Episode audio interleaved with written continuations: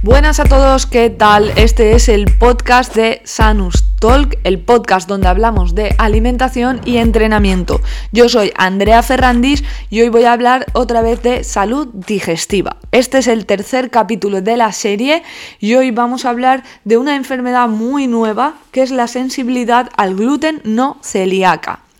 Hemos visto un gran crecimiento en consulta de pacientes con esta sensibilidad. ¿Cómo la diagnosticamos? Bueno, pues es una diagnosticación por descarte, ¿vale? Aunque suene muy raro, no existe ningún test ni ninguna prueba que nos confirme al 100% que un paciente tiene esta sensibilidad. Por lo tanto, lo primero que solicitamos en consulta cuando una persona viene diciendo que tiene sensibilidad al gluten, que es celíaco, etcétera, es eh, que se realicen las pruebas de, para saber si es alérgico al trigo o si es celíaco. En caso de que estas dos pruebas salgan negativas es cuando empezamos a considerar esta sensibilidad. Bien, ¿Qué tratamientos realizamos? Pues bueno, hasta cinco semanas realizaremos una retirada de gluten. Si en cinco semanas no se ha mejorado esa sintomatología o esos problemas que pueden ver o que el paciente ha relacionado con el gluten, entonces consideraríamos que puede ver, eh, venir esos síntomas por otras enfermedades, patologías, síndromes, etcétera.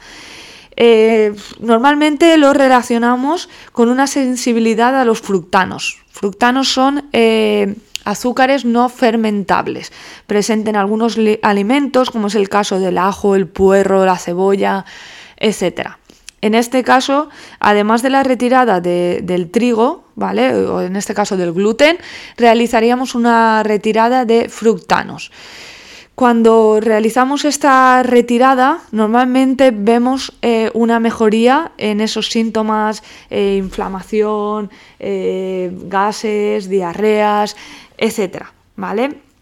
Pero hay que ir mirando y hay que ir jugando, ¿vale? Es decir, el tratamiento es un poco de ensayo-error, ¿vale? Como en la mayoría de, intolerancias digestivas o en la mayoría de, problemas, ya que muchas personas tienen eh, problemas leves que pueden ser mejorables al mejorar pues esa inflamación o mejorar la causa que provoca ese, ese problema digestivo o esa sensibilidad, ¿vale? Bien, quiero destacar en este podcast que, que la retirada de gluten no quiere decir que estés comiendo saludable, es decir, muchas veces en el pasillo del supermercado donde están los alimentos sin gluten encontramos galletas o cereales que también son ricos en azúcares o en grasas trans, ¿vale? O incluso panes que no son saludables, simplemente quiere decir que es sin gluten, ¿vale? Es muy importante que durante el tratamiento de, de la retirada de gluten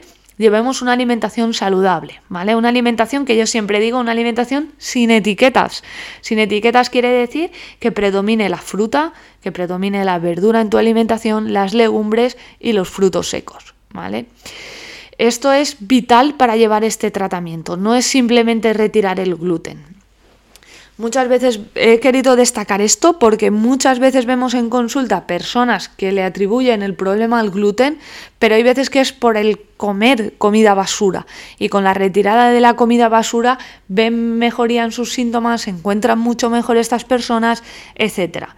Incluso a muchos os habrá pasado que retiramos esa alimentación eh, insana o alimentación basura durante un determinado periodo de tiempo y después cuando vamos a ingerir algo como es, yo qué sé, un bollo, eh, nos sienta fatal. Pues es porque al fin y al cabo nuestra microbiota se ha adaptado a la buena alimentación y eh, eres más consciente de, ese problema o de esa sintomatología eh, mala y de lo que provoca esa ingesta de alimentos insanos o esa combinación de, sustancias que no son nada eh, positivas para nuestro organismo o nuestra microbiota intestinal.